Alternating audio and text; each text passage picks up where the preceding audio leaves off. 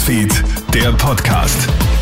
Hey, schönen Nachmittag wünsche ich dir, Melly Tüchler hier mit dem Krone-Hit Newsfeed Update. In den letzten Tagen sorgen in Kärnten zahlreiche Razzien für Aufsehen.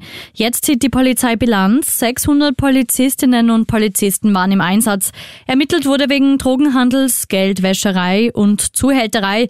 Bei 25 Razzien wurden neun Personen festgenommen, darunter 27 Rumänen, ein Italiener und eine Österreicherin. 750 Gramm Kokain und 57.000 Euro Bargeld wurden sichergestellt. Laut Landeskriminalamt war es der bisher größte Einsatz dieser Art in Kärnten. Zu einem schrecklichen Ereignis kommt es gestern Nachmittag in Wiener Neustadt. Eine 16-Jährige setzt sich wohl auf ein Fensterbrett eines Lüftungsschachtes.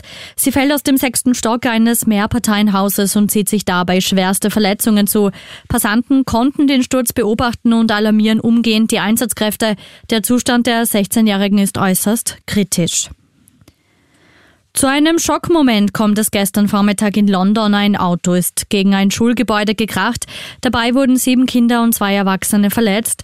Die Polizei geht nicht von einem terroristischen Hintergrund, sondern von einem Unfall aus. Einem Bericht nach handelt es sich um eine Schule für Mädchen im Alter von vier bis elf Jahren. Und zum heutigen Weltzoonosetag schlagen Tierschützer Alarm. Zoonosen sind ja Infektionskrankheiten, die zwischen Mensch und Tier übertragen werden können.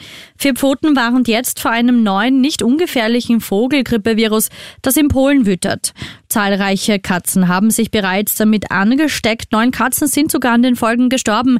Es wird sich was ändern müssen, sagt Veronika Weißenberg von Vier Pfoten. Tierwohl, Gesundheit und auch Umwelt hängen halt ganz stark zusammen, wenn es um Pandemien geht. Da sieht man halt wirklich, dass Viren sehr schnell mutieren. Man muss ja nur an die Nerzfarmen in Dänemark denken. Auch etwas Ähnliches kann bei der Vogelgrippe passieren. Und es ist wirklich alarmierend, dass das Virus jetzt auf Katzen übergesprungen ist. Das kann auch jederzeit passieren, dass es wieder auf den Menschen übertragen wird. So Veronika Weißenberg von Vier Pfoten.